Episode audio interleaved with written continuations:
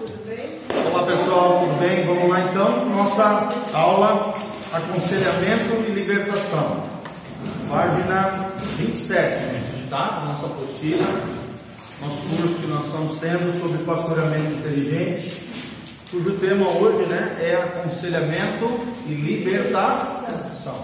Abra comigo o nosso texto-chave, 2 Timóteo 3, a partir do 14. 2 Timóteo 3, 14. 2 Timóteo 3, 14. Aconselhamento e libertação. Tá? Hoje nós vamos aprender sobre as duas leis que regem um, aconselhamento e uma libertação eficaz. Nós vamos falar sobre a lei da herança e a lei da responsabilidade. Na última aula nós falamos sobre os três aspectos da restauração. Qual é o primeiro aspecto da restauração, gente? Página 27. Tu não tem? Não tem a apostila aí? Tá, vamos ver com alguém que tem a apostila para tirar xerox, tá? Na próxima semana. Não, acabou tudo. Acabou tudo. Vamos lá então? Aconselhamento e libertação, tá? O nosso texto-chave, 2 Timóteo 3, 14 a 17. Vamos lá? Tu, porém, Paulo falando aqui a Timóteo, permanece naquilo que aprendestes e de que fostes inteirado, sabendo de quem o aprendestes. Aqui no caso dele mesmo, né? O apóstolo Paulo, o mentor e discipulador de Timóteo. E que desde a infância sabes as sagradas letras que podem tornar-te sábio para a salvação pela fé em Cristo Jesus. Amém?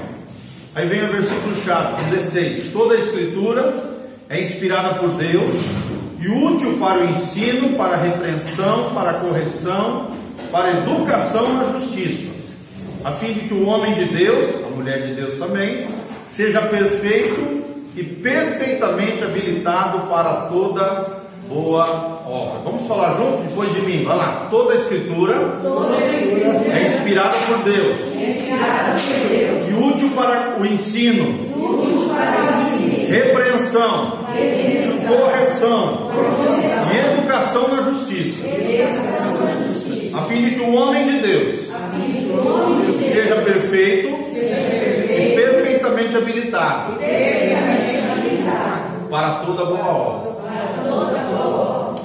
Amém? Amém. Então nós estamos é, aprendendo aqui quais são as chaves, né? Quais são os princípios elementares para a gente poder ter um pastoreamento inteligente, um aconselhamento eficaz, poder dar conselhos precisos na vida das pessoas, distinguindo causas de maldição, distinguindo sintomas de maldição, sabendo também aplicar, gente, os princípios implícitos no sacrifício de Jesus, os princípios bíblicos da cruz de Cristo. Tá? Então nós estamos falando sobre isso. Nós falamos na última aula os três aspectos da restauração. O primeiro dele é a regeneração. O segundo é a libertação em si. E o terceiro é o que? Reeducação. Todos esses três processos, eles são denominados na Bíblia por um conceito bíblico, chamado de santificação. Então a santificação começa com a regeneração.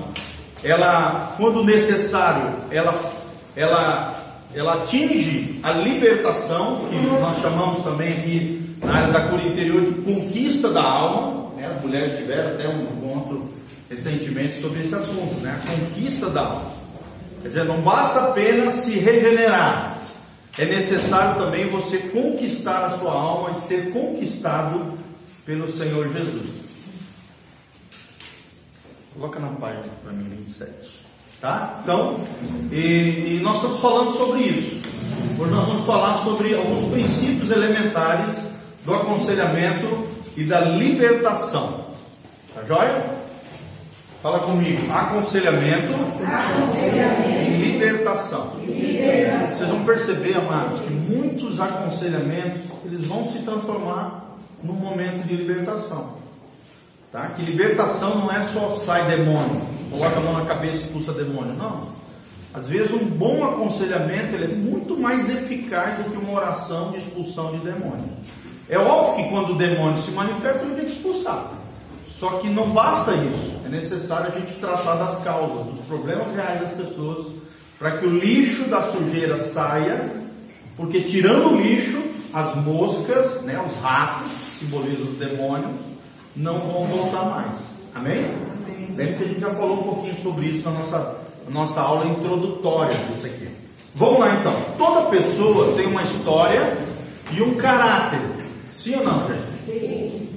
Dizem os especialistas que o caráter de uma pessoa, né, ele, ele 30% vem como uma herança e 70% são os hábitos que a pessoa acaba desenvolvendo ao longo da sua história.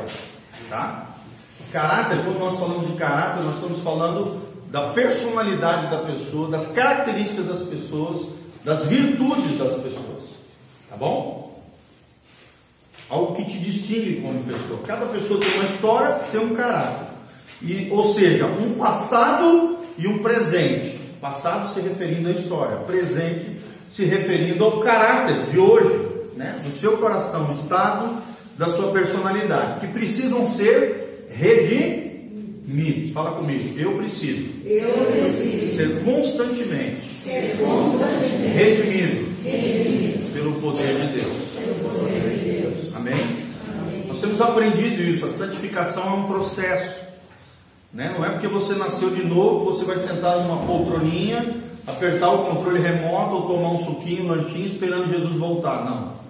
Você tem que ser diligente, perseverar, você tem que se consagrar, você tem que se reeducar, você tem que ser liberto das mazelas da tua alma, tratar as feridas, as injustiças sofridas, as ofensas, as situações crônicas, os problemas comportamentais. Existe uma série de fatores que fazem parte desse processo de Deus na nossa vida. Sim ou não, irmão? Senão não seria à toa que Paulo falaria para nós, ó, aquele que começou em vós a boa obra, ele há de completá-la até o dia de Jesus Cristo. Amém? Amém. Qual é esse dia de Jesus Cristo, gente? É o dia da volta de Jesus, ou o dia que Jesus voltar para nós, na morte física.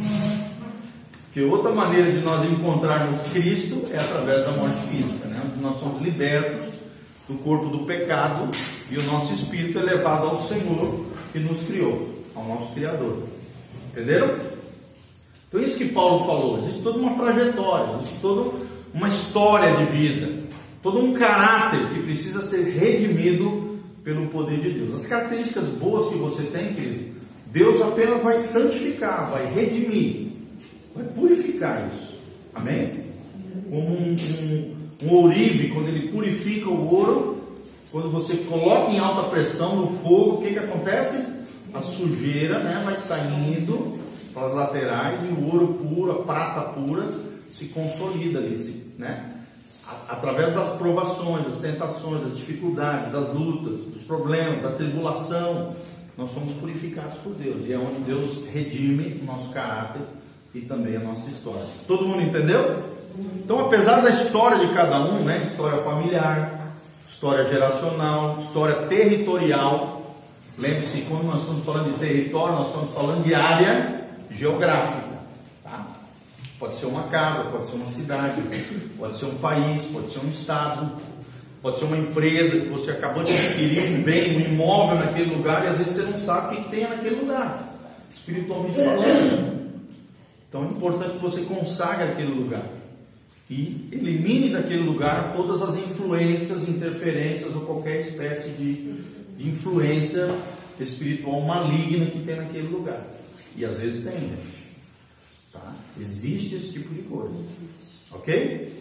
É, apesar de história familiar, geracional, territorial, não determinar obrigatoriamente o caráter de um indivíduo, exerce uma influência que não deve ser subestimada. Tá? A bagagem histórica de cada pessoa, de cada cultura, né, determina culturas que sustentam poderes espirituais capazes de ditar os rumos de uma sociedade, seja educando-a ou aprisionando-a em ignorância. O Brasil tem bagagem histórica, gente? Sim ou não? E como tem, né? O brasileiro tem, traz toda uma bagagem histórica, isso aqui que está falando. São culturas que acabam sustentando poderes espirituais, capazes de ditar os rumos da sociedade. Por exemplo, o fator corrupção no Brasil, gente. Tem uma bagagem histórica? Sim ou não? Sim. Claro. O. Brasil foi explorado a vida toda, né? Foi corrompido extorquido, roubado, estraçalhado o tempo todo. Então, essa cultura do roubo, da- do engano, do, isso aí está dentro da nossa bagagem cultural. E o brasileiro precisa ser redimido disso. Né? Tanto é que existe o jeitinho brasileiro. O brasileiro sempre querendo dar um jeitinho, né? fazer as coisas do jeitinho dele, às vezes essas coisas não são corretas, não são legais, são ilegais e acaba acontecendo uma série de confusões por causa disso, tá? Isso acaba atingindo a sociedade, é, educando-a quando é um, um fator positivo, ou aprisionando-a na ignorância quando é um fator. Vocês vão ver que tem muitas culturas que já têm outros fatores positivos como também tem fatores negativos. Toda cultura tem fatores positivos e negativos, tá bom? É praxe também na, igreja ocidental valorizar muito mais o comportamento, ignorando as heranças espirituais. Isso aqui é uma realidade, gente, principalmente no mundo ocidental. É, no mundo ocidental se valoriza muito o fator comportamental, mas se ignora os fatores geracionais, hereditários, as heranças que recebemos. É diferente da cultura oriental. A cultura oriental ela valoriza muito mais a herança do que o comportamento. Também valoriza o comportamento, mas é, eles, eles entendem que o fator herança ele repercute muito na vida da pessoa. Tanto é que o povo judeu é um exemplo disso. Né? Ele se apega nas suas heranças, ele se apega nos seus antepassados. Eles entendem que isso é um fator muito importante na vida das pessoas. E já nós, no mundo ocidental, acabamos perdendo muito isso, achando que é só questão de comportamento, e às vezes não é. Vou dar um exemplo clássico disso que nós estamos falando, tá, gente? Às vezes a gente vai tratar um filho de alguém, um adolescente, um jovem, e aí você começa a tratar aqueles aspectos comportamentais do filho, você vai ver que o problema não está só no filho. É sistêmico. Envolve a mãe, envolve o pai. E aí você vai ter que fazer um conserto das características do pai, da mãe, dos filhos. Você vai ter que se é muito mais amplo do que um problema só do filho. Quer dizer, na cabeça do pai e da mãe, o problema é meu filho. Só que às vezes ele não enxerga que o problema começou nele. Uma falha paterna, se lembra o ciclo da ferida, que nós já pregamos sobre isso? Uma falha paterna acabou gerando um filho rebelde. Né? Através de abusos, injustiças, ofensas, maldições, perjuros, situações crônicas, falhas de pai e mãe acabam gerando filhos rebeldes, que às vezes vão se jogar na imoralidade, na droga, uma série de problemas. Então, esse fator geracional é uma realidade que o mundo ocidental não deixa de lado, não coloca como importante, mas nós entendemos à luz da Bíblia que é muito importante. Amém? Amém. Isso acaba estabelecendo, né, quando se ignora essas heranças espirituais, uma espécie de viseira cultural que limita expressivamente a nossa percepção espiritual no aconselhamento. Vocês vão ver, gente, que a maioria dos problemas das pessoas tem relação com relacionamento pai e mãe. Vocês vão ver que a maioria do problema das pessoas, quando você começa a tratar com as pessoas, vai ter relação com pai, mãe, avô, avó, tio, tia, primos, família de primeiro grau. Ali estão as maiores dores, as maiores mazelas, os maiores problemas estão dentro da própria família. Né? Como diz um teólogo brasileiro, as maiores feridas são feitas nos maiores afetos. É verdade ou não? Quem a gente ama mais é são as pessoas que quando nos ferem, nos doem mais. Não é verdade? Então são essas coisas que a gente vai ter que tratar como conselheiros. Na hora da libertação, na hora de ajudar as pessoas, na hora de levá-las a, a reconciliar, a liberar perdão, a restaurar situações que estão rompidas, né? Reconciliação, restauração de relacionamentos. Então nós precisamos entender essas coisas. Ok? É um grande erro descartar a história como uma fonte espiritual de influências e informações acerca de traumas e iniquidades que influenciam as nossas escolhas.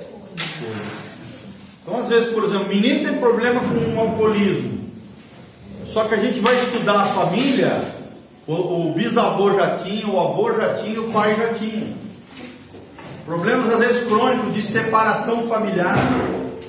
O bisavô teve, o avô teve, o pai teve, aconteceu com ele de novo. Então, são sintomas de maldição. Então, a raiz é muito mais profunda. Por isso que se a gente ignora a história das pessoas, a história tanto dos antepassados como a própria história da pessoa que a gente está ajudando, isso aí é, é um aconselhamento cego, é usar uma viseira cultural e geracional. E a gente não vai poder ajudar a pessoa realmente se a gente não cavucar esses, esses tesouros aí. Tá bom? O que, que houve? Sala. É? Faltou cadeira? Aqui, ó, aqui tem uma cadeira. Ó, tem mais cadeira lá na cozinha. Aqui, ó, aqui tem outra. Desculpa aí, tá, gente? Tá crescendo a sala. Olha Deus, né? Tá bom, amados? Vamos continuar aqui? Ó, me avisa quando der 15 minutos, tá? Tem que ficar pausando aqui.